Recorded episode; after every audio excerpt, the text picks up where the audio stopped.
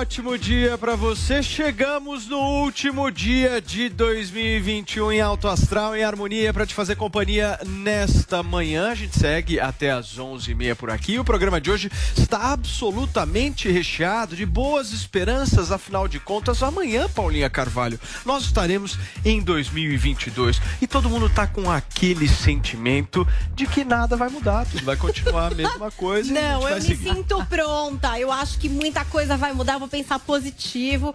Eu tô muito pronta para 2022. Ano novo, vida nova, Paulo. Gente, por favor. Pra mim é tudo um dia depois do outro. Vejam o que é o contraste. Vejam o que é o contraste. Zoe Martinez parecendo uma empresária cubana a nível de sucesso internacional, vestida toda de pink. Paulinha Carvalho parecendo uma magnata americana no tô Oscar. Pronta. No Copacabana Palace. Eu tô pronta para todas as festas, vocês podem me convidar, entendeu? Close Já câmera em isso, Paula Carvalho, aí, por aí, favor, deem uma olhada dos pés à cabeça, Gente, o que está é a festa essa mulher. É toda a festa aqui numa pessoa é só. Impressionante. Adilson, nosso figurinista, muito obrigada. Eu estou pronta para tudo nesse é programa. É impressionante. E agora, como um bom contraste, afinal de contas, aqui nós temos ponto e contraponto, Adriles Jorge, dos pés a cabeça. Vejam só como a Adriles se preparou muito bem para esta festa de Réveillon. O calendário de Constantino, o imperador romano, não um comentarista cristão, é simplesmente simbólico. É um dia após o outro. A gente tem a esperança do dia seguinte ser melhor. Não é exatamente essa coisa simbólica de um ano. É Todo aí. dia será melhor. Você tem que construir igual uma formiguinha a esperança Josinho, e eu e você somos espíritas. A gente é um bandistas, precisamos te vestir de branco aqui, estamos prontos para estourar champanhe. Mas me disseram que eu posso ser o cuidador também de algum idoso. Talvez eu tô pronto pra isso. Uma sessão de candomblé, Pode pegar uma galera preta, arrancar o pescoço dela. Tô dentro, tô dentro. Não sei. Mas olha, um bode. Tô dentro. Pra quem nos acompanha por imagens, já identificou que nós temos uma participação extra neste programa. Sim, senhoras e senhores, nós temos hoje no Morning Show, último Morning Show de 2021 aqui, a presença do deputado estadual, delegado Olim. Tudo bem, Olim? Tudo bem. Beleza, cara? Bom dia pra você. Obrigado por ter vindo, viu, ao programa programa, participado aqui. Estar aqui com você. Você não sabe como você errou de ter vindo aqui. Você vai se arrepender no final. Não, mas sou fã de alguns aqui. Mas de alguns? De alguns? Não vou falar que sou de todos, né? Não de todos? Não de todos? Não, sou de todos. Ah, mas temos que eu tenho um pouco mais de afinidade. Eu não Você sabe que o, Jovem Pan. antes de entrar ao vivo aqui, o Olinho ouviu a voz do Adriles e falou: Nossa, eu já ouvi essa voz daquele louco. Tudo bem, Olinho? Tudo bem. Você tá bem, cara? Tudo, Tudo ótimo. Certo? Muito obrigado. Como é que você tá para 2022? Já vamos começar com uma história eu... boa de segurança pública. Você é contra ou a favor da realização de festa de Ano Novo, Carnaval? O que, que você eu, eu sou a favor da liberdade, mas eu sou contra essas festas agora. É? Já que que não se pôde trabalhar, ficou todo mundo trancado e agora vai poder. Então eu acho o seguinte, é, as, não dá para ter o Réveillon na Paulista, é maravilhoso. Mas muita gente, já Mas que tá voltou a, né? de novo a Covid, não parou, e aí nós ficamos tanto tempo em casa. Estamos hoje aí que você vê a miséria que está nas esquinas por causa de ficar em casa. E agora você vai ter um mas carnaval. O carnaval vai voltar... e o Réveillon no movimento economia, no gera economia, emprego, mas também aí nós vamos ter as pessoas de novo, os, os hospitais. Eu falei ontem com o Edson Aparecido, que é o, que é o nosso secretário municipal, falou que está os hospitais vazios. Pois é. Mas e aí? Eu fico preocupado. Deputado, bem, existe. Olha, eu não sou contra, não tranco ninguém em Vamos casa, lá. não. Exato. Eu sou a favor da liberdade. Em casa. Vamos sou a favor da liberdade. Eu sou contra ficar em casa. Existem bloquinhos já acontecendo, show de artistas, periferias cheias, pessoas trabalhando. Não é uma coisa meio pequeno burguesa você falar que o pobre só é livre para trabalhar e não para se divertir, quando, não para se divertir, quando a gente sabe que pessoas mais ricas vão ter Réveillon é em casas fechadas, tá vão ter carnaval em seus clubinhos. Aí só pro povo na rua não pode ter diversão. Realmente você está com toda a razão. Sim. Mas nesses locais, com certeza, terá um controle. Você não vai conseguir fazer um Exato. controle numa Vinda Paulista Exato. com 2 milhões de pessoas, não sei quanto vem. Você não vai conseguir controlar o carnaval que foi. Você lembra como é que foi a 23 de maio? Na época o senhor Dória era o prefeito que ele fez o carnaval, que São Paulo trouxe todas as pessoas do estado inteiro para cá. Eu acho que a pandemia começou ali. Pois é, mas as cepas estão mais tranquilas. A gente vai ficar nessa histeria até quando, depois? É, eu não, eu sou contra. Eu acho que a gente vai ter que acostumar com Você acha que é uma é. precaução? Vamos acostumar. Você, tá, mas eu sou a favor tá, que agora não é hora. Vamos esperar mais um pouco. Então vamos dizer, o Réveillon, é que nem eu, eu perguntei pro para o prefeito de São Paulo, for para aguardar mais um pouco e para o próprio secretário, até fevereiro, para ver como é que fica, se o carnaval vai ser ou não suspenso. O carnaval de São Paulo não foi suspenso, foi sim o sim, Réveillon. Sim. O carnaval está em pé ainda. Ele falou, nós vamos ver como é que ficam os hospitais, aí conforme falou, assim, então, se a, eles mesmos fizeram os estudos que acham que pode abrir, eu não sou eu que você contra. Mas é estudo baseado no eu sou a favor. nova cepa que parece é, ba é baseado nesses estudiosos, nesses toda formadores de opiniões que pararam São Paulo, morreu um monte. Eu sou contra. Eu, eu, bati muito no governador, briguei muito com ele. Ixi, ele ficou muito bem, louco comigo. Mas eu acho que é isso. A gente não pode é, parar o Estado como foi parado. Só que agora vamos esperar então como é que fica. O problema desse é os, são os hospitais. Rico vai para o hospital e paga. Agora, o, o pessoa mais pobre é, tem que ir para o hospital é, público. vai comemorar Réveillon no litoral então, mas e o pobre não vai ter nenhum Réveillon Eu concordo contigo, mas eu vamos esperar. Eu sou contra, mas, mas se realmente não estiver normal, aí eu sou a favor. que Fala, tenha. Paulinha. É, você falou, ah, esses lugares vão conseguir estabelecer algum tipo de controle. Quais é. os tipos de controle que o senhor acha que ainda são válidos e que devem ainda ser tomados é. aí como precaução? Eles vão pedir, né, Paulinha? Eles vão pedir as vacinações, que agora em qualquer lugar que você vai, você vai no fórum, você é obrigado a mostrar as suas vacinas. Você é a favor do passaporte Pô, da vacina? Eu sou contra. Ah, Tanto é que tem, uma, tem agora lá uma. Aí hoje ia ser votado Pra, vou dar quórum porque eu sou contra. É controle. Que isso? Exatamente. Tô fora não, deixa eu entender, aí. deputado. Você acabou de dizer que esses lugares que vão ter a festa de Réveillon, o clube e tudo, vão estabelecer o controle. Então, agora você, é que contra, mostrar. agora você é contra o controle? Eu, mas eu sou. Não, eu sou contra uh, o passaporte. Eu sou contra esse controle para entrar. Mas vai então? ter, mas não tem jeito. Essas festas dos, dessas pessoas que estão falando de dinheiro, eles vão colocar lá medidor e pré, vão colocar tudo. De temperatura. Eu, hoje eu entro na Assembleia. O único lugar hoje que ainda põe controle é na Assembleia Legislativa. Mas eu falei, eu tô... mas quando é que vai acabar mas com isso aqui? Mas isso é não tem, não tem nem mais no do shopping. Mas lá tem. Você acha que alguém vai sair com febre na rua no carnaval? 33 graus. E aquelas medições de shopping que o cara. Faz assim, ó. O cara já tá olhando, ele aponta pra, ele aponta pra roda do carro saber quem é o miserável que sai com febre, Mas se eles não fizerem, Paulinho, eles não fizerem o controle, o evento Sim. não pode ter. Mas o senhor é contra o controle então também. Você Sou contra. Mas então... Então por que não libera tudo? Não, não, mas eu sou a favor de liberar tudo. Eu só estou dizendo que o carnaval nós temos que esperar para ver como é que fica a situação. Tanto é que o Réveillon já não terá. Ah, por, por mim, se eu tivesse que votar, eu já vou votar contra o, o passaporte Sim, do seu voto contra. Votei que devia abrir o, comércio como quebrou os empresários de São Paulo. Quebraram, Quebraram todos quebrado. E você vê em cada esquina um miserável, que é perderam os empregos. As pessoas estão com fome. Isso aqui veio tudo o quê? Veio da pandemia, da proibição total. Eu falo isso até para o governador João Dória, infelizmente. Trabalho, né? entendeu? As pessoas perderam, as pessoas estão nessa situação e eu vejo agora que nós temos que começar a conviver com isso que está acontecendo. Escuta, Olinha, já entendemos um pouco justamente a sua visão sobre essas festas de Ano Novo, enfim, sobre Carnaval. O Brasil, uh, acho que não, nem todas as localidades estão suspensas. O Réveillon, nós vamos ter festas, enfim, mas as grandes capitais, né, as grandes festas, elas estão suspensas. Mas quem fazia acontecer essas festas é a polícia, tanto militar quanto a polícia civil, quanto os órgãos de segurança que justamente trabalham muito, trabalham muito nessa época época estão trabalhando agora, trabalharam no Natal, estão trabalhando trabalharam agora. Trabalharam na Covid toda. Eu queria que você pudesse fazer um, um, um resumo para a gente da sua avaliação do trabalho das polícias em 2021.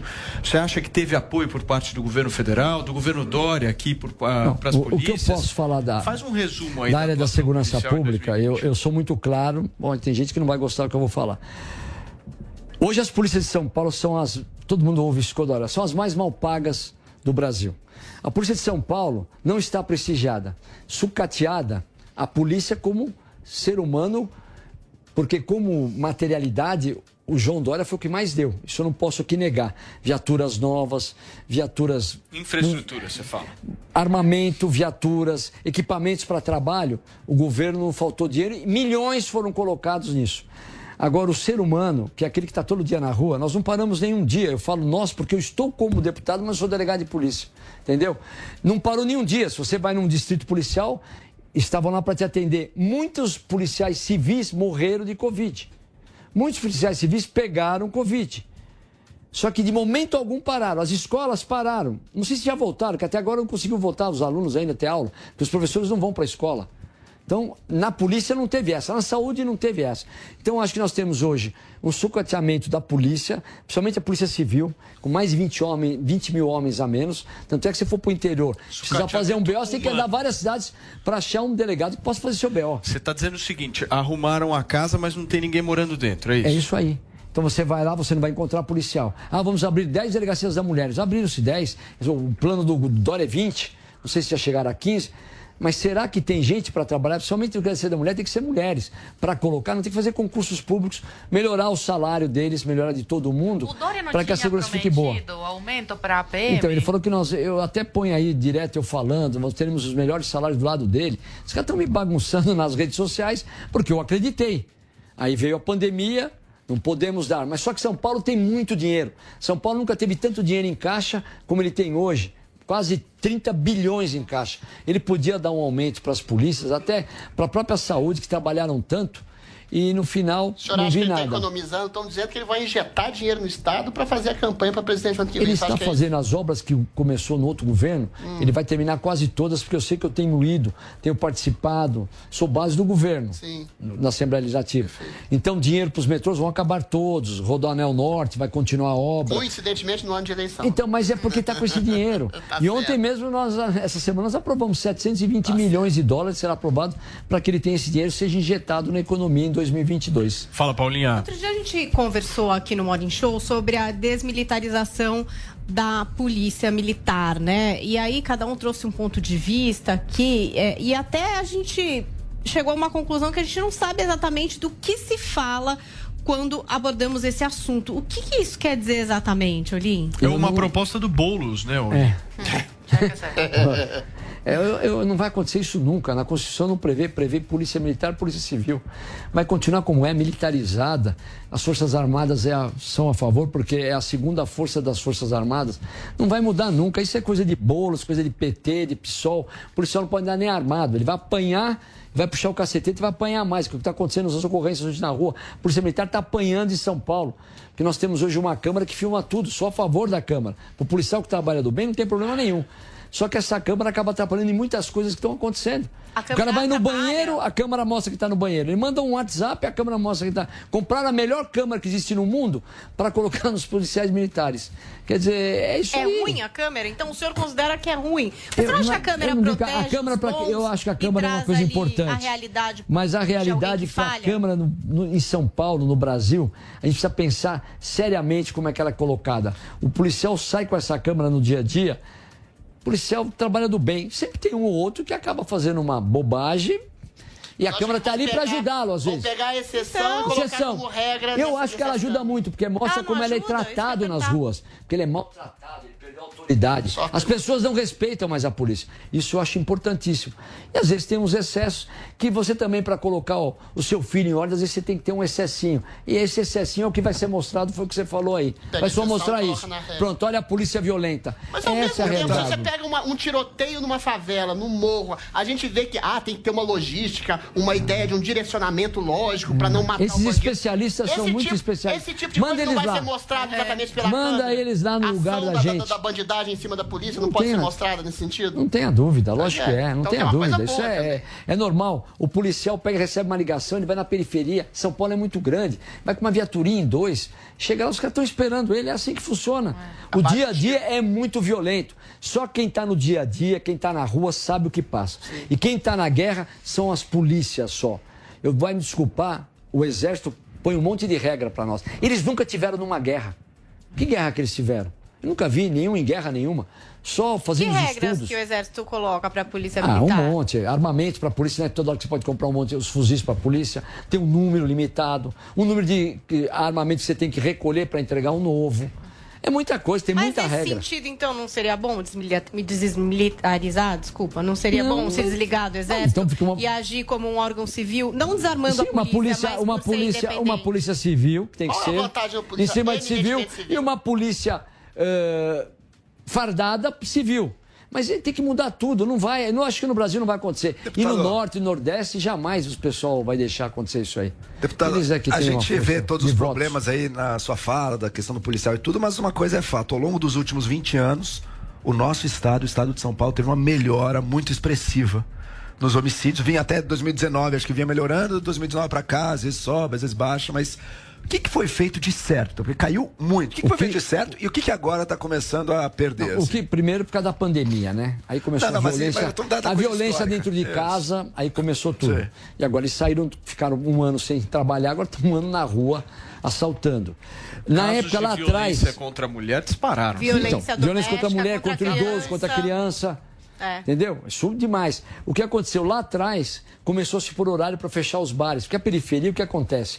É na periferia que acontecem os homicídios. Briga de bar. O cara vai pegar uma faca lá, vai lá e esfaqueia que ele estava discutindo dentro do bar. Então, uh, pusemos uns horários, principalmente na periferia, eu trabalhei na periferia. Chegava a 10 horas, fechava-se os bares. Deu uma diminuída em 80% dos homicídios. São Paulo é o, o, índice menor de homicídio. Começou a subir o latrocínio, que é o pior. Porque o latrocínio, o cara não sai para matar, ele sai para roubar. Se você reage, ele aí ele te atira em você. Então, isso subiu, que é o pior. Eu, para mim, o roubo é o pior, o latrocínio é o pior. Entendeu? O homicídio, você chega no autor. O homicídio, ele ou é ali numa conversa, numa é briga, é ou pode ser até é, na própria da, da uh, a violência à mulher. O que se matou mulher, o que se fez com mulher, porque ficaram todos em casa dentro de uma comunidade, que eu não vou falar favela, mas é favela, que hoje tem que falar comunidade, num quartinho, se mataram. Aí não podia mais o marido ver a mulher, o que, que ele faz? Ele é violento, ele também está sem condições de geladeira vazia. Tudo, entra tudo. Saúde, aí acaba a Aí é a criança que apanha, é a mulher que apanha todo social. dia. Se tiver idoso também, acaba acontecendo isso. Então, acho que o, nós, hoje, nós, o São Paulo ficou, a violência diminuiu no homicídio diminuiu no roubo a banco, porque hoje não tem mais dinheiro em banco. Deputado, um monte de coisa diminuiu. Após esses Compensação, latrocínio subiu. Também roubo tem. de carro deu uma diminuída, porque também não tinha carro na rua. Pois Tava é. todo mundo não ia para lugar nenhum. Mas esses golpes virtuais devem golpes ter virtuais aumentaram. Eu também que o senhor falasse hoje, sobre o, Pix, o crime hoje é- organizado, que é uma coisa que Então, mas Paulinha, esse dado, que o, esse dado que o Joel trouxe, o deputado elencou a questão da, da pandemia, pandemia, mas a pandemia é 2020. Esse dado de redução de homicídios, ele vem de, desde, desde que... 2001, sei lá. Mas é o que eu falei. Foi os bares foram fechando, as pessoas que, ficavam. O que, foi feito de certo? Acho que esse, essa Esse é uma foi bom, não. Os fechamentos de bares, isso veio lá de trás já do governo Geraldo Alckmin, no primeiro governo, porque os bares fecharam, as pessoas ficavam até um horário na rua, porque aí começa excesso de bebida. Aí acontecia o quê? Aí briga, aí os homicídios são em bares, são em botecos, são na periferia de São Paulo. Homicídio não é no bairro nobre de São Paulo, você não vê nenhum homicídio no bairro nobre, você vê latrocínio, mas você não vê homicídio. Então foi caindo, caindo, os índices estão aí. Seguraram. o latrocínio, seguraram. deputado, é, latrocínio é um crime terrível, o roubo seguido do, do assassinato e do homicídio. O que, que o cidadão faz para se proteger? Tem alguma coisa? A senhora acredita que dá para. Re...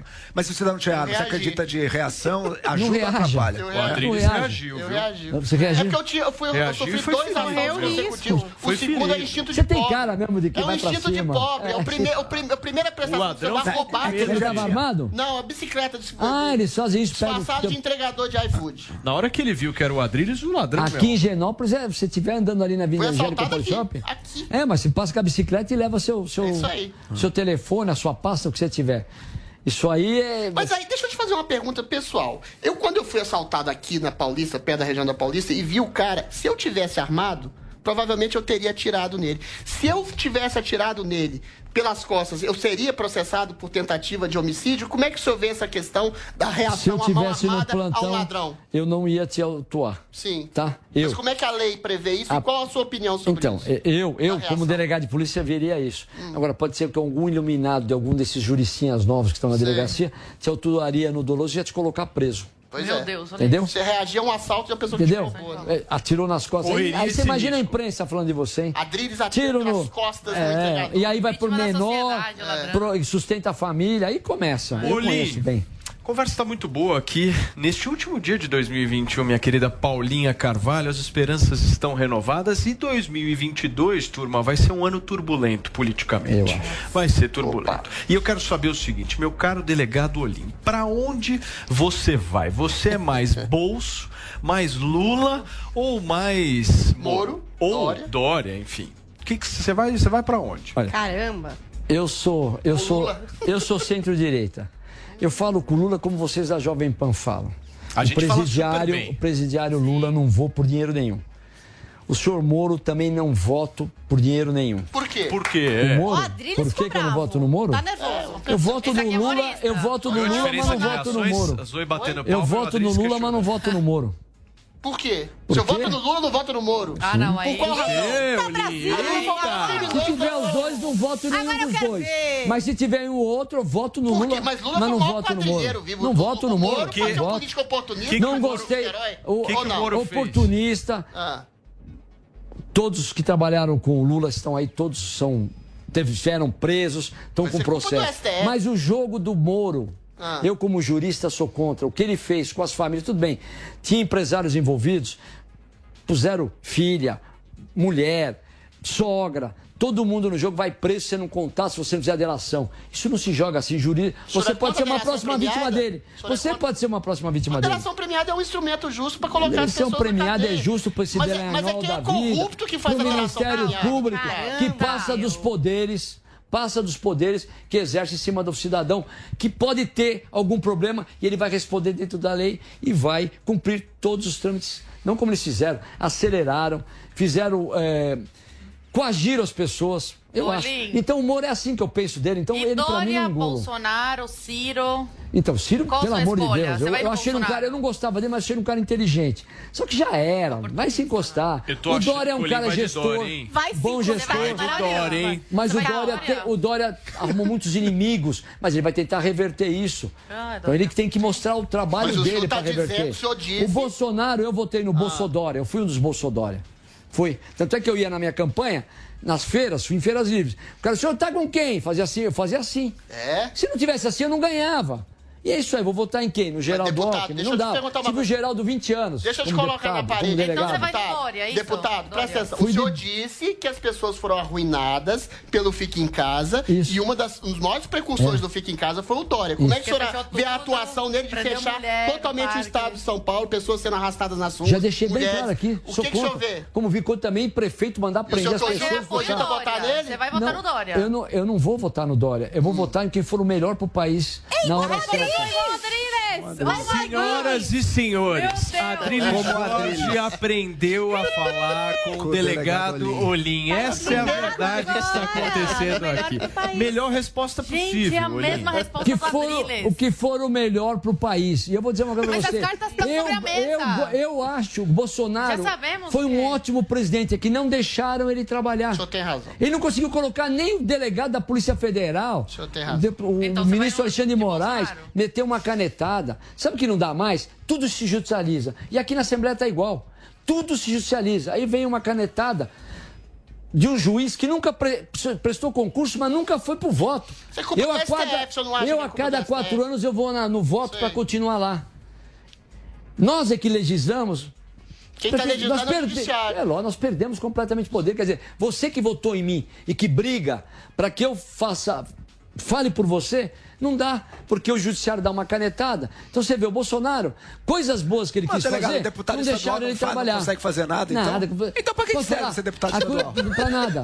Posso falar? Que a Constituição de 88 deu muitos direitos e poucos deveres e acabou com o deputado estadual.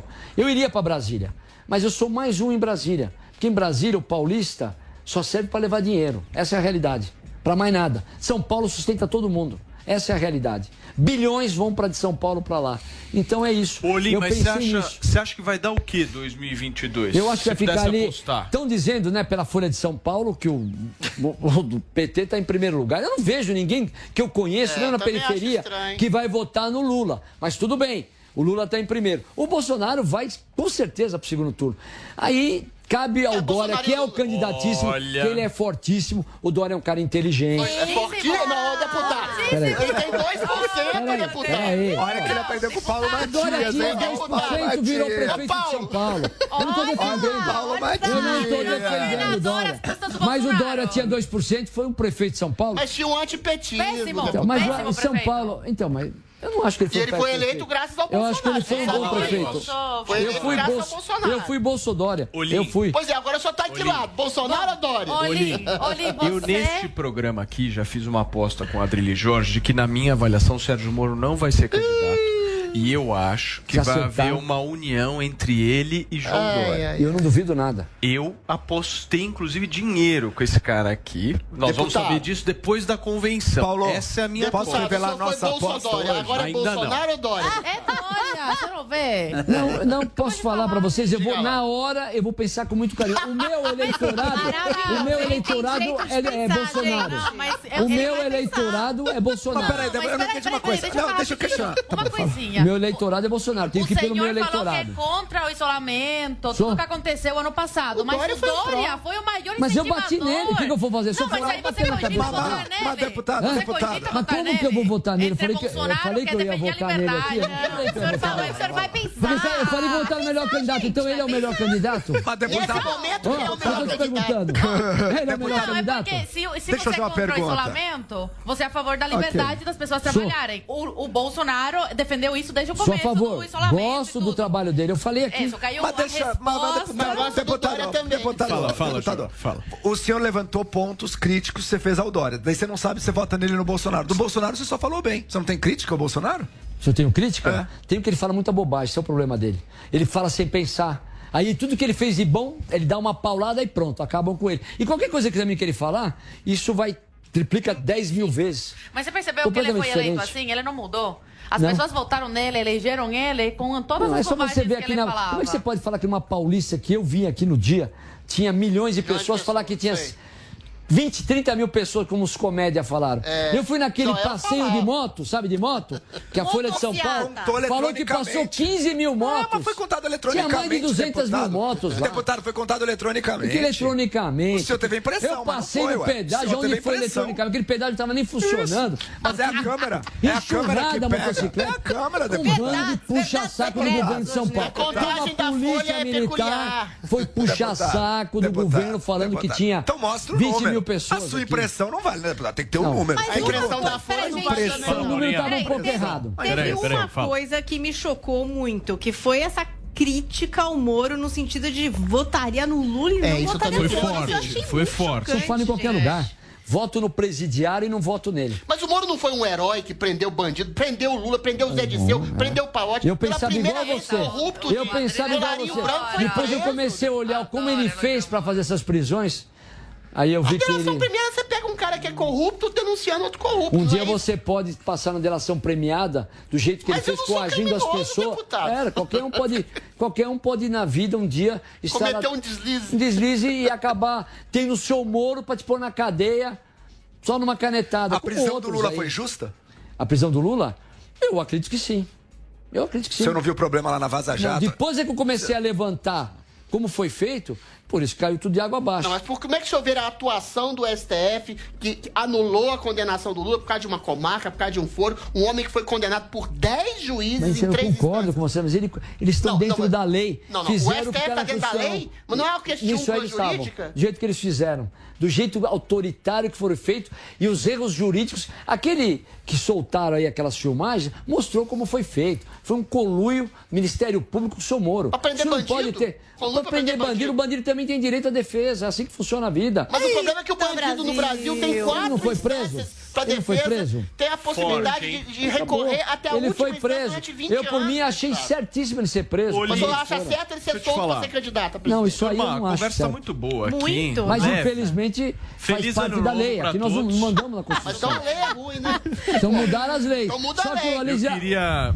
Não tem mais esse poder. Quem manda é o, Gente, ó, todo mundo de branco, paz, tá maravilhoso, ano é. novo, aquela vibração. Ó, o Joelzinho, filma o Joelzinho aí. Vamos lá, só na vibração positiva, energia, todo mundo pulando as sete ondinhas. Deixa eu te falar uma coisa pra gente finalizar a nossa conversa aqui, Olim. O que você vai fazer no ano que vem? Você vai sair estadual, federal? Então, você, você Primeiro que a mulher não me deixa ele... sair federal. É. é. Mas o senhor falou que estadual não faz nada. Então, mas é. Então, deixa eu te explicar, você tá com toda a razão. Estadual não manda nada. Então. Então nós vamos fazer o quê? Tivemos uma base forte do meu partido em Brasília para que mude isso, para que o estadual possa voltar a mandar. Nós sentamos aí. Aí cheguei lá dedicada com quem? Com aquele senador, o baixinho lá do, do, do, do da rede, o. Randolph? Randolph. Tô lá, Bra...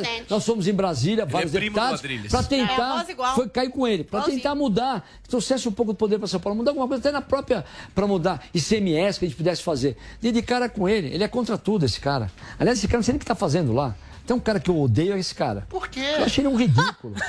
Um ridículo. Assim? Odeio, ele achei um ridículo. Um metido, ele só é senador com 10 mil votos. Manda ele vir ser senador aqui em São Paulo, que é 9 milhões de votos. Você prefere o Randolfo ou o Moro? Olha, Ai, briga tá dura, hein? Eu odeio os dois, hein? Tá aí, só tá, tá, tá na caixinha do ódio. Não, cheio de ódio, não. Eu sou um cara que fala o que eu penso. Então você vai para estadual de novo. Então, aí vou para estadual e vamos brigar para que a gente tenha um pouco de poder. Porque a Assembleia Legislativa ficou aí, eu estou há pouco tempo, mas esses seis anos que eu vou para sete anos de deputado, é um puxadinho, como dizem muitos, do Palácio. O Palácio é que manda. Uhum. Com o seu Geraldo Alckmin, a gente não conseguia nada quem mandava já era o PSDB com o número de deputados e acordos e a gente não fazia nada. Mudou um pouco com o Dória. Com o Dória mudou, porque está um pouco mais forte, mas também sou base do governo. No que acho que é interessante para São Paulo, eu voto com o governo. O que não é, eu não voto com o governo. O senhor está ensaboado em deputado. É Dória, é Bolsonaro. Vaselina, né, irmão? Eu gosto de você, me deu situação ruim. Político inteligente. O cenário não está formado. É isso pô. aí. Isso é fácil. Vai ter muita mudança. Vai, Matias, vai ter muita mudança ainda. Olha aí. Tá certo. Olim, obrigado, irmão. Pô, obrigado, cara. Palavras, eu adorei vir aqui. Muito gostoso. eu tava preocupado com, com, a Folha de São Paulo, né, irmão? Mas foi ah, é isso. A Folha tá rouca. Eu sou, a, eu sou a voz da imparcialidade. Hoje tá rouca, tá rouca, mas a voz da imparcialidade. Graças a Deus que ele tá hoje com a voz rouca. O senhor vai, é, vai a alguma festa no Réveillon hoje, deputado? Não, eu vou passar. Eu vou, eu vou, com a família pra Angra, que eu fui convidado. Com certeza Nossa. ficarei lá Olha só, Na casa do Luciano Huck. Vai ter, Eita. vai ter Não, mas eu já vi o barco dele, irmão. Lá. Ali é duro de chegar, hein? É. Gente, nós entrevistamos poucos. aqui neste último dia do ano. Conversa super legal, gostosa, agradável com o deputado estadual delegado Olim. A gente vai para um rápido intervalo comercial. Daqui a pouquinho tem mais Morning Show aqui na Jovem Pan. Se você O que eu quero, que eu desejo para todos nós agora em 2022 é um ano de paz, um ano de harmonia, que todos venham pensar no teu próximo, independente de ser família ou não, porque todos nós somos irmãos em Cristo Jesus. Espero é que realmente esse ano de 2022 seja o da virada da, acima da normalização, que fique tudo bem. A gente merece. Já sofremos tudo e agora é só coisa positiva, energia positiva. Bom, 2022 está aí, né? Eu acho que a gente espera que essa pandemia finalmente acabe, não aguento mais essas máscaras, que a gente possa voltar a abraçar, beijar as pessoas, ter muito carinho. Eu acho que é o que mais está faltando pra gente é poder se reunir novamente, ser muito feliz em família e com os nossos amigos para 2022. Espero muita alegria, muita paz, muito amor, muitas realizações, prosperidade e um Brasil novo. O fim da pandemia, né? As pessoas mais conscientizadas e tomando vacina, né? Que seja a terceira, a quarta dose e que o país decole, né? Também tá precisando a economia girar, que tá bem difícil as coisas, né? Tô bem desconfiado com tudo isso que está acontecendo, né? Eu não tenho perspectivas de de melhora, tanto por conta do cenário político, da questão da pandemia, né? E até vendo a forma como que as pessoas estão absorvendo tudo isso e transmitindo isso uma para as outras, né? Então não, não, tenho tantas perspectivas boas em relação a tudo isso. O que eu espero para o ano que vem é mais ter mais colaboração de todos, né? Que a gente está passando por um tempo agora que não tem muita colaboração de todos. E eu espero que seja tudo diferente que está sendo agora, que a economia comece a melhorar, né? Cada vez mais e as eleições estão aí. Para 2022, eu espero muito mais saúde, né?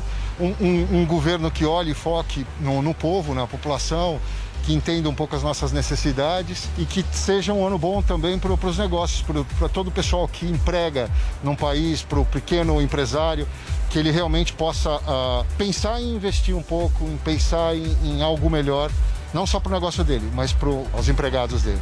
Que esse novo ano seja de muita paz, de, de muito, muita saúde para a gente, no que a pandemia possa se acabar, tá? Desejo também muita prosperidade para a gente e Deus abençoe toda a gente de Brasil e do mundo inteiro. E que a mensagem, o aprendizagem de 2021 sirva de aprimoramento para o ser humano, para todos nós. Então, mais emprego, mais educação, saúde. Eu acho que isso daí é, importante para 2022. Que nós venhamos fazer a diferença para que todos possam ter noção e, e passar a fazer o bem e sem olhar quem. É isso que eu quero para 2022, para todos nós. Muito bem, Paulinha Carvalho. E aí, o que, que, você sentiu? O povo está animado, as pessoas estão para cima mesmo? Eu vou ser sincero com vocês. Não tô, não.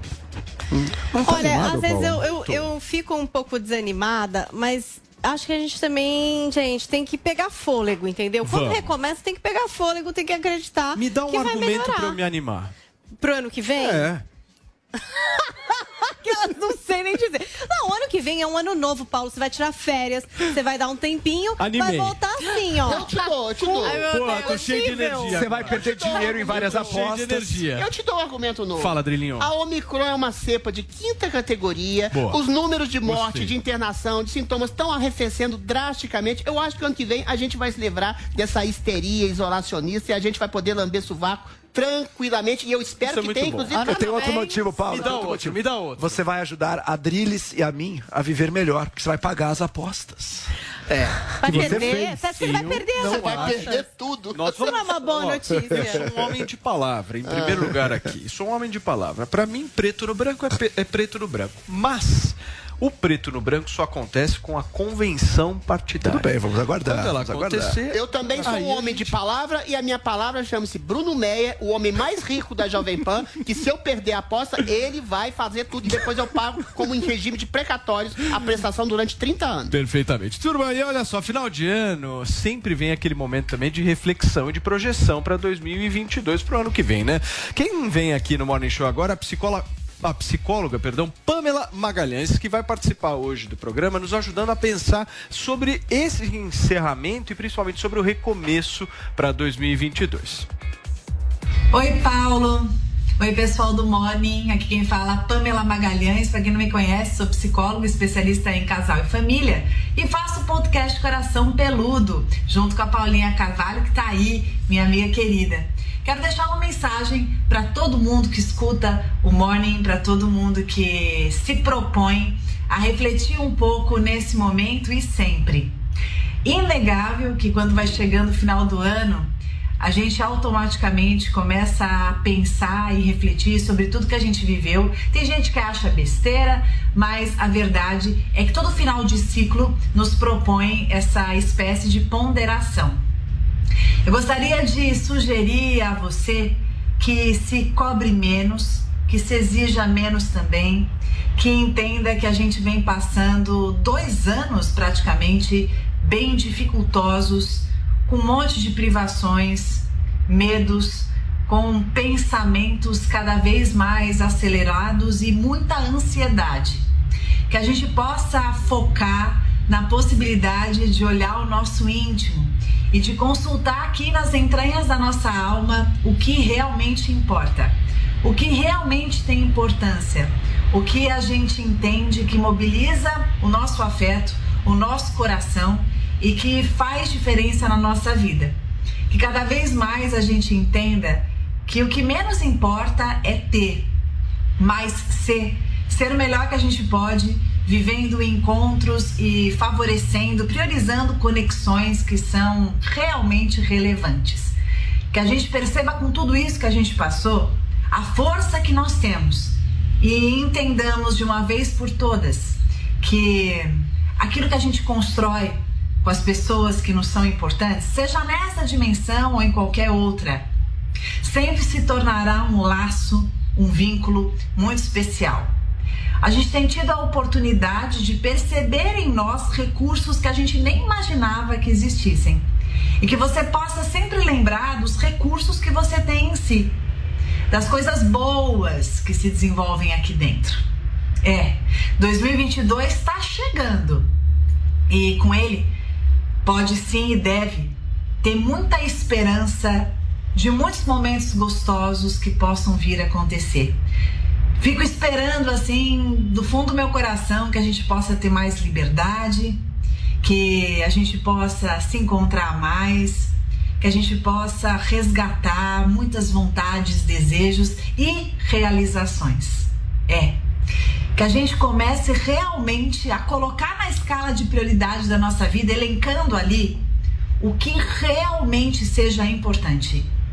Que ó, faça aquela, sabe aquela coceirinha boa no coração? Sim. Faça ele bater mais acelerado? Pois é. Qual a escala da sua prioridade? E ah, onde que você tá nela? Então, já começa a pensar nisso para entrar em 2022 com o pé direito e com o coração aberto, cheio de amor para dar e receber. Tá aí a nossa Pamela. Que legal, Paulinha. Tá Você faz um podcast maravilhoso com ela, que é pois é. sucesso é. aqui é no um Jovem Pan. É um sucesso, é um dos mais ouvidos nessa categoria de relacionamento. Então, se você ainda não segue, vai lá nas plataformas de podcast e segue o nosso Coração Peludo. E ela trouxe uma mensagem positiva. Eu sei que tem gente aqui nesse programa que é um pouco negativo, mas eu prefiro acreditar em Pamela Magalhães é e vem vestida para um ano maravilhoso e não ficar cabisbaixo reclamando da vida. Nossa, Paula, impressionante o brilho da sua roupa. Não é, Zoe? Impressionante. Impressionante. E o cinza esquálido da minha também. Escuta, vamos discutir otismo ou pessimismo? Não, que eu que olho pra cá, me dá esperança. Eu prefiro. Eu, eu olho pra cá e falo, meu Deus. É, o, é pessimismo, realismo ou otimismo que vocês querem Não, discutir? É o realismo esperançoso. Eu gosto de realismo. Bom, que falava então vamos discutir o realismo esperançoso. O que, que seria isso? O realismo esperançoso é acreditar que o Brasil, apesar de todas as desavenças, apesar de todas as brigas, apesar de todo o ressentimento que a gente vem sentindo aí pelo, pelo Brasil todo, em todos os encontros, até os encontros familiares, às vezes com brigas e tudo, mas que apesar de tudo isso, o Brasil vai descobrir que em meio a tanta desavença e polarização, as relações humanas importam muito mais e são que realmente nos dão força, as relações pessoais, amizade, família. E eu acho que o Brasil está começando a perceber isso, está começando a perceber que não vale a pena se matar, mesmo que retoricamente não vale a pena se matar em nome de brigas políticas que no fundo não são o que determinam a nossa vida. E aí, Adrilis, o que, que seria o eu realismo acho que existe, eu acho que existe um realismo realista, de fato. Existe o pessimismo, eu não me considero como pessimista, porque o pessimista é antes de tudo um preguiçoso. É aquele que acha que tudo vai dar errado, que o mundo é ruim, que o mundo não vale a pena qualquer tipo de tentativa, que os maus sempre prevalecem. Esse não faz que, que as coisas realmente ah, voltem a andar, não faz com que a- o mundo evolua, que o mundo progrida. E tem exatamente o otimista poliana que não percebe a realidade e esse exatamente vota no Lula, faz outro, faz, faz tipos de, de afirmações completamente fal- eh, falseadas em relação à realidade. E o realista que percebe a realidade, percebe que a realidade é confusa, é difusa, é complicada, é pesada, mas tenta fazer algo em nome de um tipo de utopia. O caminho para a utopia é que faz com que a gente se mova. O cara tem uma meta, ou seja, fazer com que o Brasil se torne um país uno novamente, um país que acabe com essa polaridade entre direita e esquerda, entre conservadores e progressistas, mas é o cara que quer fazer essa, essa reconciliação do brasileiro, não como sedição, como, como, como ceder a um princípio de uma hegemonia, de uma ditadura de esquerda progressista que seja, mas fazer com que haja pluralidade de percepção de mundo, pluralidade de opinião, pluralidade de percepção da própria realidade, para que as pessoas possam conversar, superar as dificuldades de entendimento, os contrastes de comunicação e perceber um caminho que seja relativamente agradável a todos. Porque se todo mundo se matar e todo mundo defender arduamente o seu ponto de vista e não enxergar que o seu ponto de vista possa estar equivocado e não perceber o ponto de vista, o que levou ao ponto de vista do outro, você enterra a possibilidade de diálogo e aí sim você fica criado dentro de uma bolha ideológica que não permite o diálogo com o próximo. Você tá ligado que ano que vem isso é impossível, né? Ano que vem pra mim vai ser o ano mais complicado dos últimos tempos, porque essa corrida eleitoral vai ser bem quente. E a minha esperança é que o povo brasileiro acorde pra vida, aqueles que ainda estão adormecidos. E, o e esse- Bolsonaro não tá em primeiro? Como assim? Ué, pra que que precisa acordar? Não, tô falando de pessoas que ainda votam no Lula. Ah. Eu ia falar isso. Mas o Lula tá na frente ou não? Nas No- aí, nas tá. pesqui- Não, nas pesquisas tá. Na vida do dia a dia do brasileiro nas ruas, o Bolsonaro, pelo que eu vejo nos vídeos e Mas eu mais, acho que essa disputa, essa polarização. Peraí, Drilinho. O Brasil vai sair na síntese de uma terceira via, porque isso que eu acredito. Nós fomos injustos agora. Eu interrompi a Zoe, você se aproveitou disso e já queria emendar Ele um fala outro muito, comentário. ele Isso fala não é muito, correto. até no ano novo. 2022, nós precisamos de novas regras neste programa. Zoe Ah, Martins, conclua o seu comentário. Ai, obrigada. Será que terá menos machismo? Não sei, tomara. feminista. Chegou no mimimi agora. Feminista da Pegou a direita. carta do machismo, sei lá. Né? O Sim, amiga, você é mulher, tem que Tamo junto sororidade, não é mesmo? Tamo juntas. Não, Não, mas a minha esperança é que ano que vem as pessoas que ainda acreditam nessa, nesse discurso do Lula caiam na real, elejamos o Bolsonaro. Mas é, é, fazendo contraponto aí pro que o Adriles falou, eu acho bem difícil essa, essa, essa, essa coisa de esquerda, direita, vai demorar ainda um pouco para a gente chegar num consenso, por quê? Porque foram muitos anos de PT no poder, foram muitos Pode anos ser. de esquerda, os conservadores tinham medo de serem conservadores, Sim. de se assumirem conservadores, e como um não falava só conservador, o outro, que era conservador também, achava que estava sozinho. Até que um dia chegou Olavo de Carvalho, que foi quem acordou esses conservadores para a vida aqui no Brasil, e vamos nos juntar, vamos combater a esquerda que por tantos e tantos anos, né, eh, esteve enraizada no Brasil. Então, como sempre falo, e o pai de uma grande amiga minha fala, uma pessoa eh, que tem 90 anos e lembra, assim, tem cada história maravilhosa, fantástica. Ele fala: é, para ganhar uma guerra, você precisa dos radicais. Mas não se governa com eles. Então é o seguinte: a gente precisou do radicalismo para combater outro radicalismo e agora a gente está tentando chegar no, no meio. E é o ideal pro, pro país, pro bem do- das pessoas e pra gente viver em harmonia. E esse, é, essa é a minha mensagem de, Gente, de fim vamos- de ano. Eu tenho fé que um, em algum Vamos, momento a gente vai para esse centro. Mas agora a gente precisa combater o radicalismo que tomou conta do país por tantos e tantos anos e destruiu o Brasil. Vamos, vamos olhar a real, né, gente? Óbvio que esses fanatismos de PT, de Bolsonaro, se equivalem totalmente. Não, não ambos equivale, totalmente peraí, não, aí não. representando Não, coisas totalmente não. espúrias. O Brasil Não vai perceber e vai acordar para a sanidade que tá fora disso aí. Vocês não acham que tem um certo cansaço dessa coisa da polarização? Eu acho, Porque, eu por acho. exemplo, o que a Zoe está dizendo é o seguinte: olha, no futuro a gente tem que ir para o centro. É isso que você falou, não é? No futuro. Você não disse Não quando, um mas no centro, futuro. por exemplo, Dória. Não, Não, tô falando não, isso, que eu tô- não. que eu- que eu tô querendo Não, dizer. Você vai votar no Dória, Zoe? Você vai votar no Dória? Eu tô tentando interpretar a sua fala Não, e é porque colocar uma as pessoas discussão podem aqui. não. Não, não é- não, não vão, não. mas o que Ah, você tá não, querendo... Peraí, peraí. Ah, O que você sim. tá querendo dizer é o seguinte: nós no futuro vamos baixar um pouquinho a guarda. Sim. Basicamente é isso Agora que você não. tá dizendo. Nós vamos baixar um pouco a guarda, a guarda e agora não.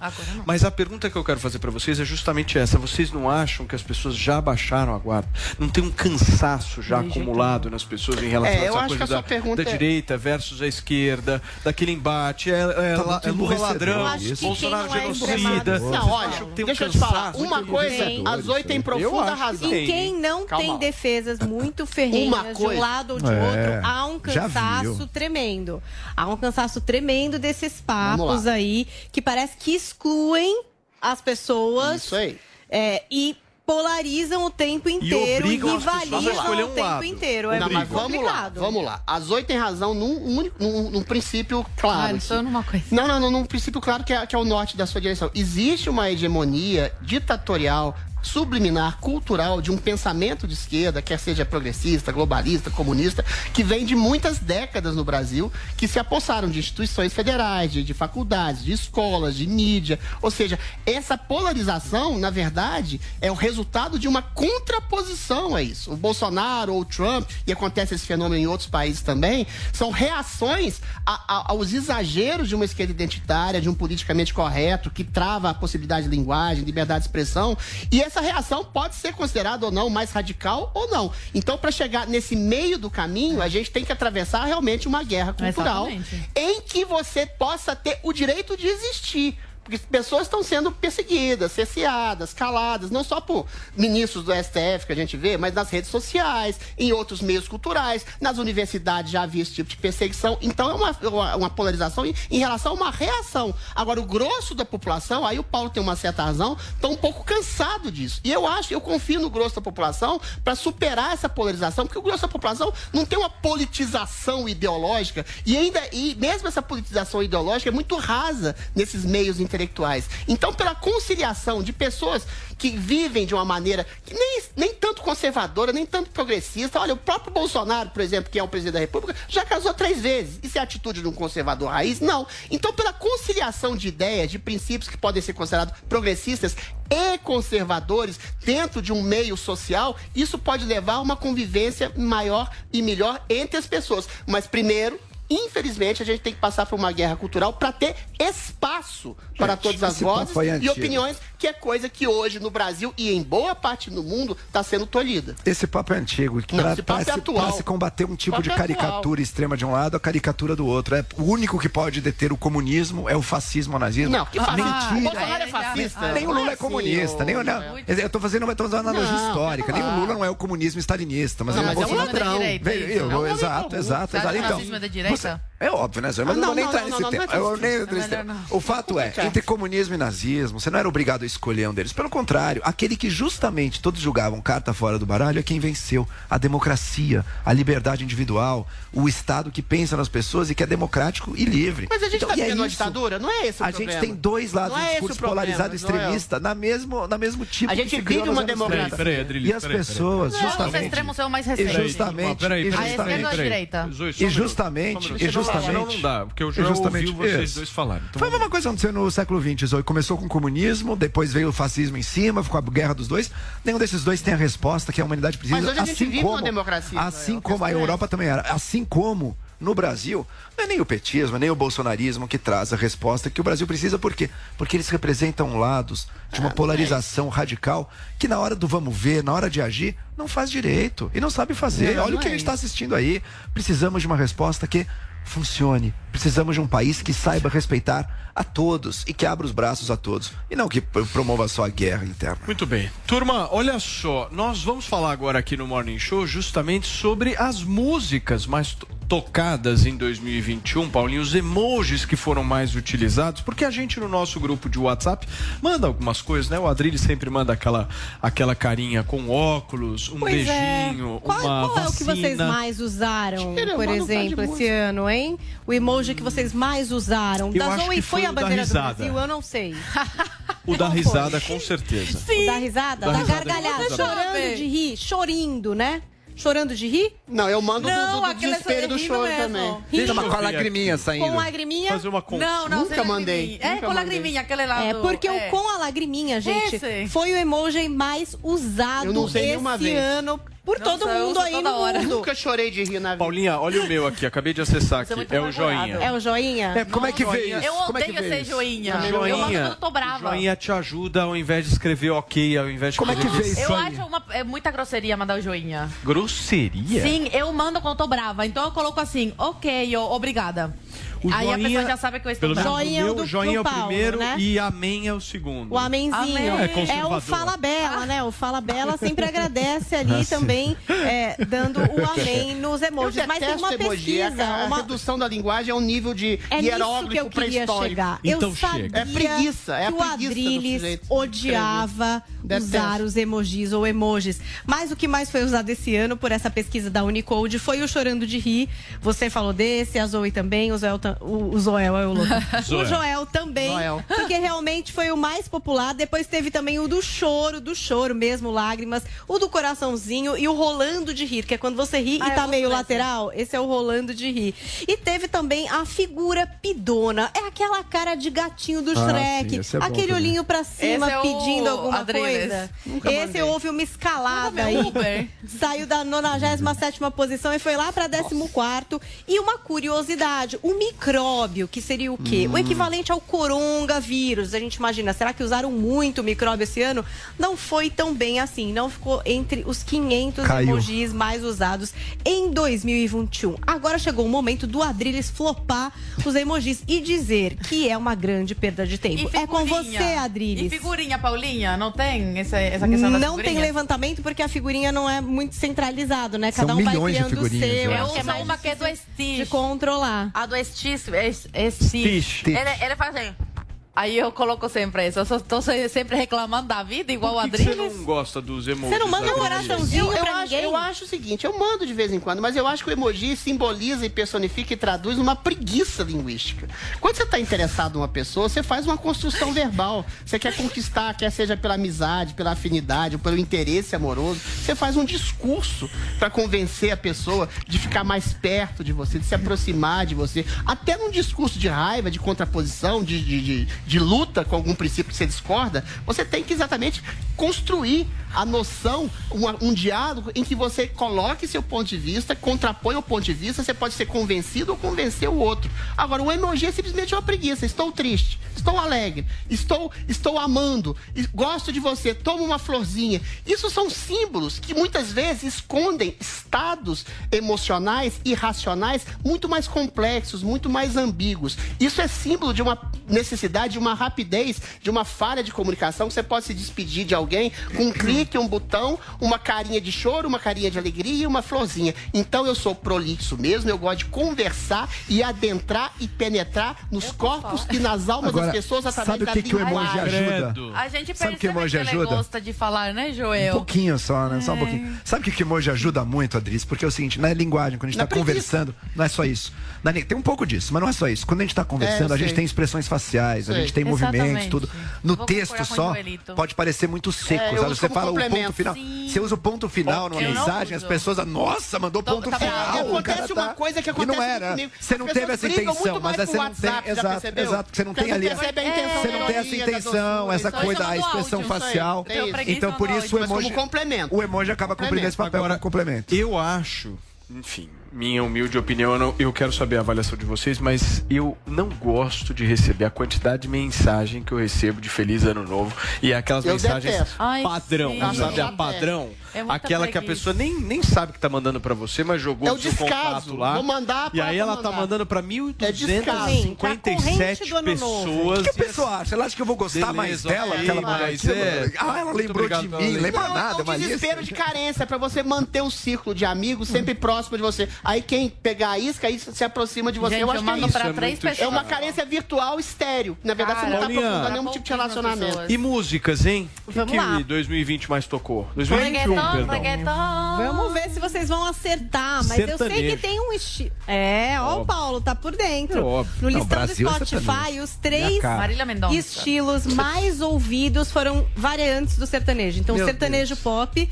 sertanejo universitário e apenas sertanejo. Então, o sertanejo reinou e a gente teve, inclusive, a música mais ouvida é, brasileira aqui no Spotify. Uma música que eu acho que tem também uma relação com o Big Brother. Então, em paralelo, relação com a Drilis, Ah. talvez. Ai, meu que é Deus. Batom, Batom de de, cereja. cereja. É, essa foi a música mais É ouvida. A gente tá vendo o videoclipe. Israel e Rodolfo. Rodolfo que fez parte lá do Big Brother, né? Teve a oportunidade de falar com o Brasil inteiro com audiência altíssima e cantar o seu hit. Vamos ouvir um pouquinho? Já só na dança, hein? Eu bebo, querido, é o Beija. Isso mesmo. Pois houve é, um erro, né, por olha parte aí. do Joel. Ah, mas é divertida. pessoal mas tá cantaram é Ah, todas as é músicas fazem apologia ao alcoolismo. Eu quero cantar, eu Sertanejo tem muita Eu posso bebida. cantar Sertanejo tem muita Por bebida. favor, Júlio. Quem eu quero não me quer, quem me Quer, quer não vou querer. E Ninguém vai assim eu sofrer sozinho, todo mundo vai Que sofrer. bonito. Como Que canta porcaria, bem? quem canta- É, é a reedição do Carlos Drummond de Andrade pela. Marília É, quadrilha. Mendonça. Carlos amava. Dória, que amava a Lia, que amava Exato. Não vai ficar marcado na história. Marília Mendonça reeditou no Pois sertanejo. é. Inclusive, ela tá entre os artistas nacionais Aí. mais ouvidos. Então, a gente teve, em primeiro, os Barões da Pisadinha, depois Gustavo Lima. Ah, é. E a gente tem aqui a Marília Mendonça, também tá nessa lista dos ma- artistas mais ouvidos aqui no Brasil. Mas tem também os internacionais, ó. Vamos recapitular: Gustavo Lima, Marília Mendonça, Jorge Matheus e Henrique Juliano. Nossa então, a Senhora. grande maioria também de sertanejos. A e força do se a sertanejo é gente impressionante. Eu É pra ser politicamente considerar... correto ou pra dizer o que eu penso, de fato? É Eu pra me nós- alfabetizei, É pra? Paulinha terminar, não. Tá. É, a gente queria enxergar todas as coisas. O pessoal tem uma noção também de mundo, né? No mundo, o artista mais ouvido é Bad Bunny, seguido da Taylor Swift. Aí o BTS, que o Joel outro dia também chamou a carta do BTS. Aqui, Eu né? gosto que já do Lil foi Nas um X. dos Ele não grupos foi bem, mais votados ali na Time pra ser pessoa do ano, BTS, que é um Korean pop. Esse gênero Drake cresceu muito Justin também, Bieber. né, Paulinha? Como é que Faz chama? um K-pop, né? K-pop, é, faz K-pop é muito tempo que o brasileiro é adepto. E o Lil Nas X, que eu acho legal, não tá na lista, não? Não sei o que isso não Não, não tá na lista dos mais ouvidos do ano. Mas a Olivia Rodrigo, que é essa jovem artista americana, essa é boa, faz bastante sucesso, tá com duas músicas entre as mais tocadas do ano. Uma é Good For You e a segunda é Driver's License, que tem um clipe super bonito.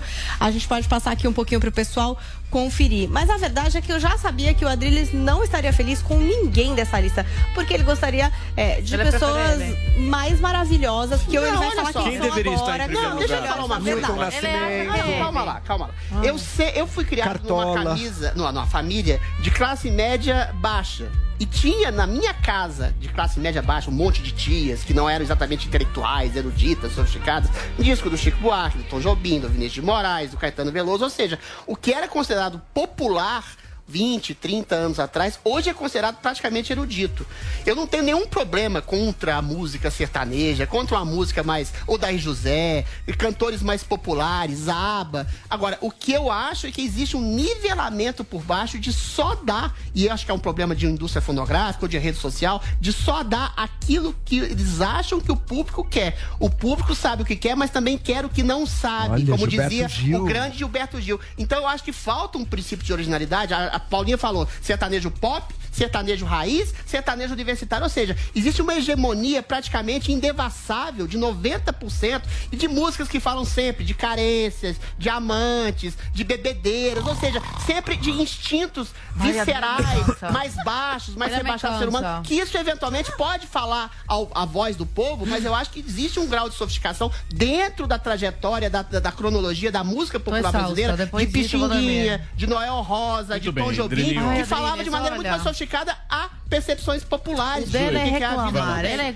Existe uma decadência que é absolutamente Eu clara quero distância dele agora no ano novo, até a virada de ano, pelo amor é de Deus, porque começar com a energia do Você não conhece o passado não, rico da música popular eu brasileira. Eu conheço sim, querido. Meu pai coloca no carro ele, é, aquele lá do Nordeste também. Aquele lá do Nordeste. Ah, o seu Barões da Pisadinha. legal. Eu esqueci o nome, mas vou lembrar. Não, esqueci o nome. O Barões da Pisadinha. Barões da Pisadinha. Não, não é. Sanfoneiro. É sanfoneiro. Sanfoneiro. Luiz Gonzaga. Luiz Gonzaga. Gente, meu pai ama Luiz Gonzaga. É meu Deus, ele coloca no carro o tempo todo. Tá bom. Agora, eu tenho um carinho especial por, é, pelo sertanejo, porque eu me alfabetizei, me alfabetizei com Bruno Marrone. Isso é triste. Desde que eu saí é do aeroporto, Desculpa, entrei é no carro. Triste. Aí meu pai ia colocando a Ai, música e me explicando o que significava, cada frase. Tá e foi bom. assim que eu comecei a aprender português. Muito então, fofo. eu amo se gosto. E o Adrilles, ele tem que parar de julgar e de é, achar que é só a opinião dele. Assim, você é um ótimo filósofo e ah. tal, e, e poeta. Ah. Agora, você não entende tanto de música assim como você ah, acha. Sim. Porque ele Bruno Marrone é melhor que Chico Buarque ele, e Ele critica Marília Mendonça, fala que a menina grita. Mas Marília Mendonça é fraca, sinto muito. É uma grande tá menina, carismática, mas cantava mal. Adrilles, cantava mal. Todo mundo naquela vibe, naquela curtição. Nós vamos para um rápido intervalo comercial, sempre procurando deixar esperança no ar. Afinal de contas, 2022 vai continuar a mesma coisa que a gente está vivendo hoje. Daqui a pouquinho, Morning Show volta, hein?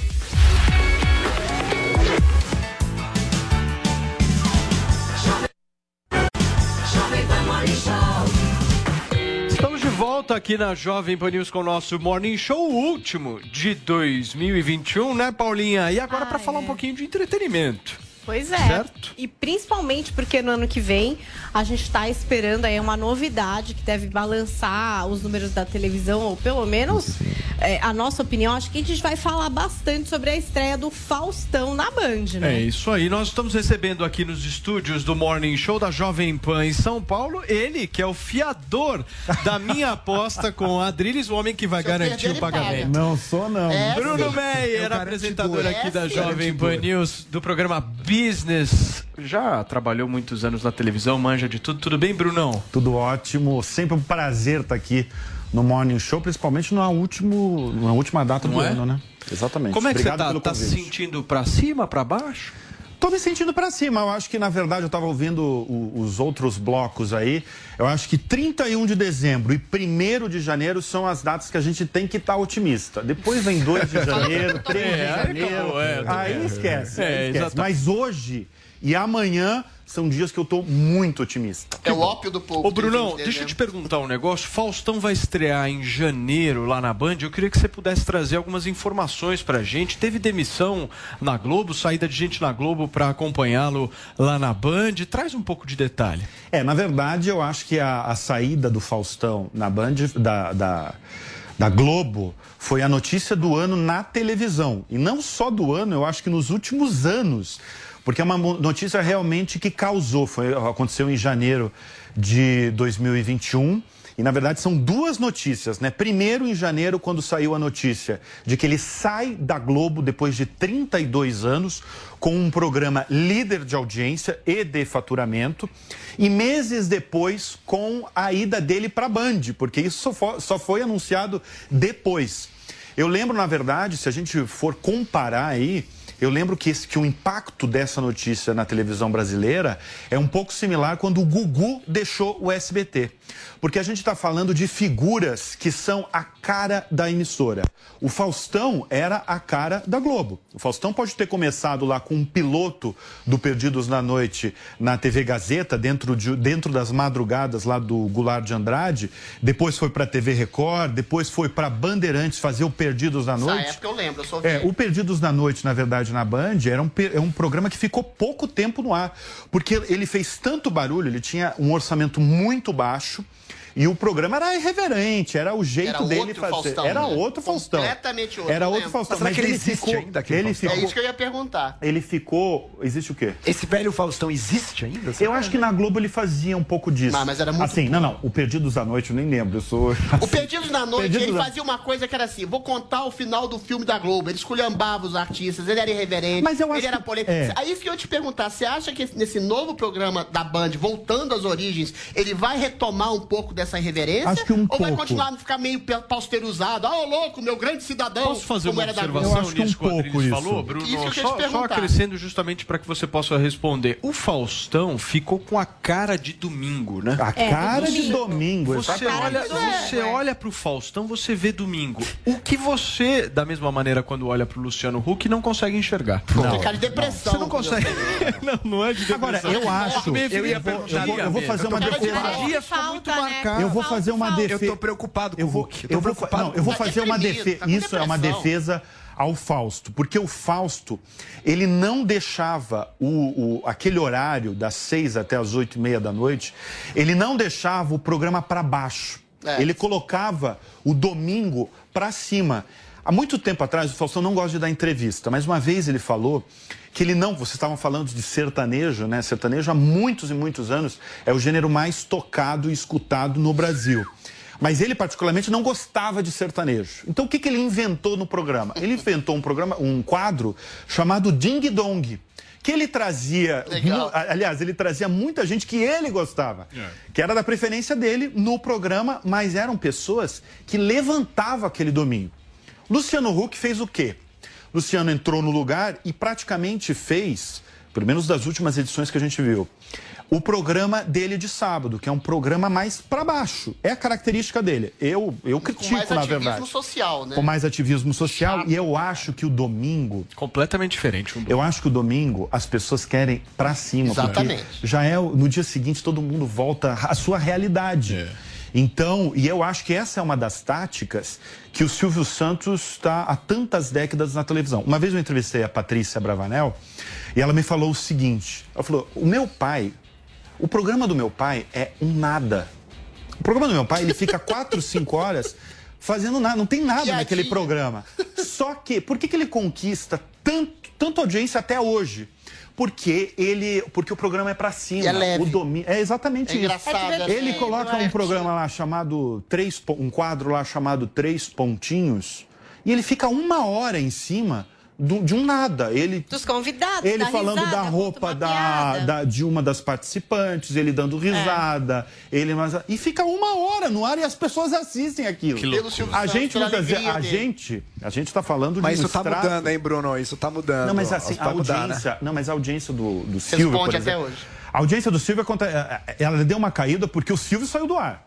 Tem isso, Mas por conta da pandemia. 10 pontos, é Exatamente, é impressionante. E quando vai o, o Mas há uma redução fica... do consumo de televisão. É, isso que TV, o tá a falando. própria TV, ficar com a TV ligada, assim, ah, o dia inteiro. Mas olha, eu vou te falar, o Brasil profundo ainda se Mas é tem- questão de tempo, é uma questão de É, tempo, Não, né, é uma questão de tempo, mas a gente está falando de uma televisão de domingo, de, uma domingo que as pessoas ligam a televisão. Tem muita gente no Brasil, quer dizer, tem uma massa de brasileiros que não tem streaming. É isso aí. Então o que, que eles fazem em casa? Eles assistem televisão aberta, não tem TV paga, É. não assiste ainda a Jovem Pan News, porque a Jovem Pan News está na TV eh, fechada, então assiste TV aberta. E a diversão ainda de muita gente, é claro que não dá para comparar, o Silvio Santos era muito mais assistido no passado do que hoje, mas ele ainda não é, não, não dá para você acha que esse tipo de falta de entretenimento, de uma programação mais pesada, mais ativista, mais colocada com interesses sócio ah, pessoais das pessoas, isso explica também a fuga de audiência da própria Rede Globo Eu nesse acho, sentido, além eu do acho, streaming, eu, eu, claro, eu acho. dentro dessas Vamos pegar o caso do Luciano Huck, né? Sim. Eu acho que ele, eu acho que ele já está ligado nisso. Acho não, eu, é, conversando com pessoas do entorno dele, ele já. É porque também ele, ele estreou meio que de supetão, né? É, o que, que aconteceu? O Fausto era para entregar o. o- Não, candidato frustrado. ele, né? ele era para ter entregado o programa eh, agora em dezembro. O que, que aconteceu? Como ele anunciou, né, o- a imprensa anunciou que ele estava indo para a Band, a Globo não permitiu que, ele, que, a- Globo servisse ali de esquenta para a estreia dele de um programa diário na Band. Então cortou. E aí o, o Luciano Huck entrou num programa de supetão, assim, domingo, Perfeito. fazendo aquilo que ele fazia. Paulinha. Agora, Bruno, é, eu não sei, eu tenho a impressão que a TV aberta também é muito costume, né? A gente falou domingo que tinha a cara do Faustão na Globo. Agora o Fausto vai para um programa que, pelo que a gente Diário, sabe, né? é diário, à noite. é, em outro canal, na Band. O que é que você sabe sobre isso? Por exemplo, os patrocinadores foram com ele, esses programas é, vão ser gravados ao vivo, vão ter coisas novas, vão ser muito parecidos com esse domingão é, que existiu. Como que vai ser? E, e se eles têm uma expectativa de audiência, né? Porque o Fausto tinha um número incrível de audiência, mas que também se deve um pouco a esse hábito. Será que vai gente junto? Olha, o que eu mais escutei nos últimos tempos de pessoas do entorno do Fausto Silva é o que, que a gente vai fazer com tanto conteúdo para preencher, que são mais, na verdade, são, serão 10 horas de, semanais que ele vai ter que preencher. É muita coisa. Hoje na televisão, ah, na televisão, um programa diário aí de duas horas e, e, e 20 minutos é muita coisa para preencher. O que eu sei, pelo menos o que estava fechado até o mês passado, é que ele vai gravar é, três dias na semana, uma coisa meio similar que o Jô Soares fazia na Globo, em que ele gravava de Bial segunda a quarta, sabe? Bial faz isso? Faz, faz. Então, e ele vai deixar, ele vai fazer dois ao vivo e três gravados. Só que ele, pre- ele pre- ele precisa preencher conteúdo nisso. O Fausto é um mestre na comunicação, é um dos grandes nomes da televisão brasileira.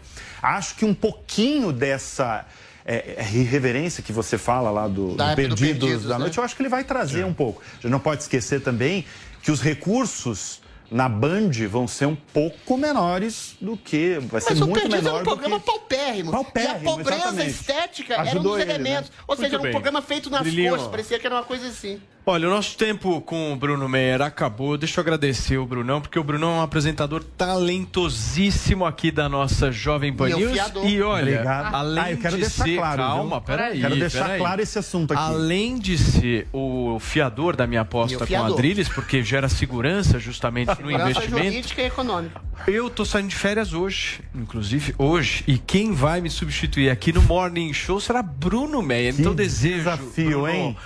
Paz, que você possa rezar muito todos os dias, que você tome um remédio que eu vou te indicar. Sal grosso, Bruno. E que você Remédio é com certeza arrebente, porque capacidade você tem, desafio, brilho hein, você Paulo? tem, talento você tem, de sobra, tá bom, querido? Obrigado, viu? Substituí-lo é, é uma honra e um grande desafio, porque você sabe comandar como ninguém este programa. É, são remédios, né? São remédios? Sim, Eu ia sim, perguntar pra você, qual é o segredo? É um banho de sal grosso. Adianta um pouquinho aí do segredo pra comandar esse programa. A gente conversa mais tarde, mas aí tem que ser um negócio mais. Tchau, Brunão. Beijo. Valeu, hein? Boa é. sorte, querido. Paulinha, e os termos mais utilizados pelo Google no Brasil deste ano foram? Pois é, ó, tem várias listas que o Google lança no fim do ano para mostrar um pouco do que as pessoas pesquisaram aí nessa plataforma que é a principal de buscas. Então, a gente tem uma retrospectiva dos assuntos que mais cresceram em buscas no ano de 2021. Então, os acontecimentos marcantes, por exemplo, Olimpíadas de Tóquio, vacina contra a Covid-19 e também a pane do WhatsApp. Vocês lembram disso em outubro, quando caiu o WhatsApp, Sim. impactou outras redes sociais, o pessoal ficou maluco. Então, esses foram assuntos que cresceram ali nas buscas do Google.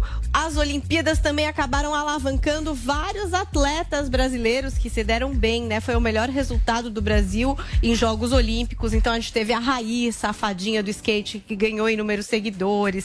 A gente teve o Ítalo Silva no surf, a Rebeca Andrade, a gente teve o Douglas Souza do vôlei. Quer dizer, pessoas que acabaram crescendo aí nas suas redes sociais porque se destacaram nos Jogos Olímpicos.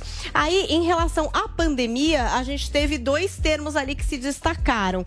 Então, em segundo lugar, o lockdown, não, não, em segundo lugar, desculpem, a vacina. E também em sétimo lugar, o lockdown. Então, em relação à pandemia, esses foram os dois termos que mais cresceram em buscas nesse ano de 2021.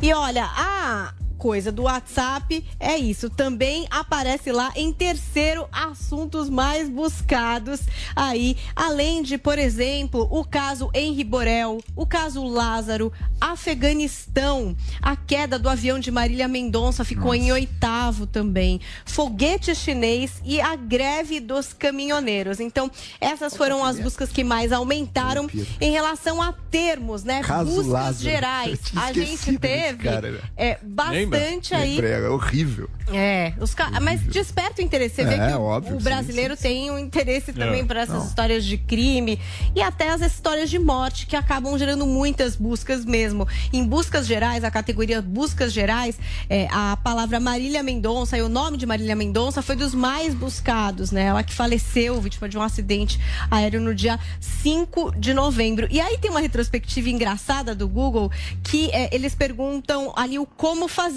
porque a gente costuma procurar como fazer algumas coisas no Google e eles têm esse ranking. Então, em número um, como fazer horta em casa. Caramba. Número dois, como fazer brinquedos para gatos. Número três, como fazer um pix. Número quatro, como fazer soro caseiro. E número cinco, como fazer backup do WhatsApp. Então traz um pouco Muito também legal. do retrato do que a gente viveu nesse ano, né? Muito legal. Paulinha, produção, me avisa aqui quantos minutos nós ainda temos de programa, por favor. Nós temos aqui mais um tempinho justamente para poder conversar. Esses temas, ô Paula, são temas aí relevantes, né? Que as pessoas buscaram o Google, que as pessoas inclusive foram auxiliadas pelo Google, né? Porque Pra o Google virou um, notícias. um é o objeto de buscador, auxílio de é o vida, né? principal, né? O prin- principal buscador. A gente até falou um pouquinho sobre essa categoria mortes, né? Então, Marília Mendonça É. foi a mais buscada. Também MC Kevin, Lázaro Barbosa, Paulo Gustavo e Bruno Covas. As entre mortes, as né? buscas É. nesse sentido. É, justamente para resgatar um pouco da história das pessoas, as pessoas tentarem Sim. entender, né, quem foram, enfim. Exatamente. E aí, turma? Estamos encerrando o ano. Que ano, hein? Escuta, deixa eu falar uma coisa aqui que é importante, né, Paulinha? Afinal de Muito. contas, nós aqui neste programa, fazer, eu vou, vou sentar e vou desabafar aqui nesse final de ano. fazer programa diário não é uma coisa fácil. Não é nada fácil fazer programa diário. Não pensem em vocês, porque todos os dias aqui nós estamos lidando com seres humanos e seres humanos são falhos em vários aspectos. E todos os dias aqui a gente precisa estar perante vocês que nos acompanham na Jovem Pan News da melhor maneira possível. E todos nós temos os nossos problemas, certo, Paulinha? Claro. Vivemos, convivemos, enfim, eh, temos aí as nossas situações familiares que por